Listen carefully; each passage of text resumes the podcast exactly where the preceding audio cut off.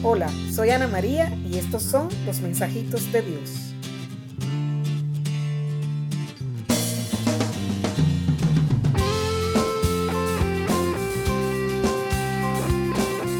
Mensajitos de Dios, episodio 33.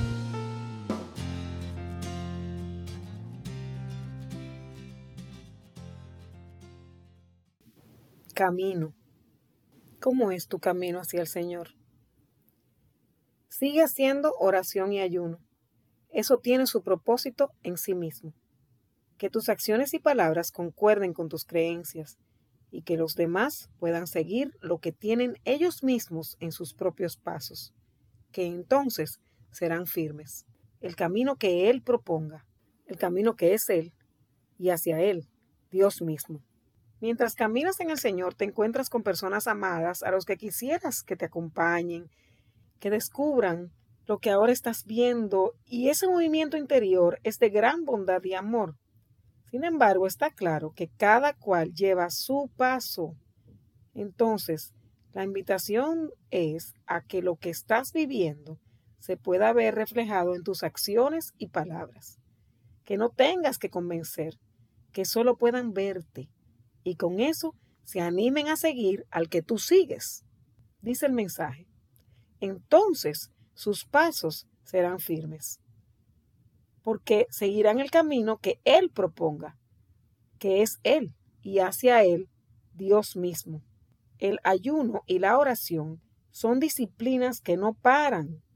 Son estas prácticas que te llevarán a un encuentro cada vez más profundo, que casi sin darte cuenta irán cambiando tu vida y percibirás como poniendo la energía y atención a percibirte amado y acompañado a través de tu tiempo a solas con el Señor, no solo verás el camino más claro, sino que otros querrán descubrir su propio camino hacia el Señor.